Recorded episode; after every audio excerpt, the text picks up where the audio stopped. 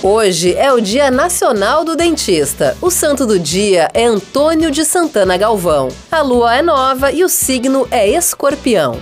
Estamos no duzentésimo nonagésimo oitavo dia de 2022. Faltam 67 dias para acabar o ano. O dia 25 de outubro na história, aniversário da cidade de Alegrete, do Rio Grande do Sul.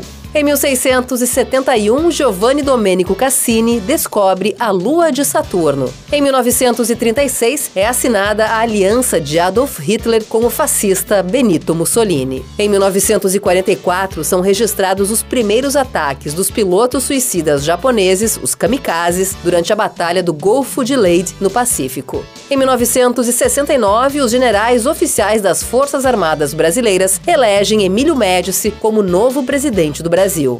Em 1975, o jornalista Vladimir Herzog é encontrado morto na sede do órgão repressor da ditadura militar em São Paulo. Em 1993, investigadores da Universidade George Washington, nos Estados Unidos, realizam a primeira clonagem de embriões humanos. Em 2001, a Microsoft lança o Windows XP.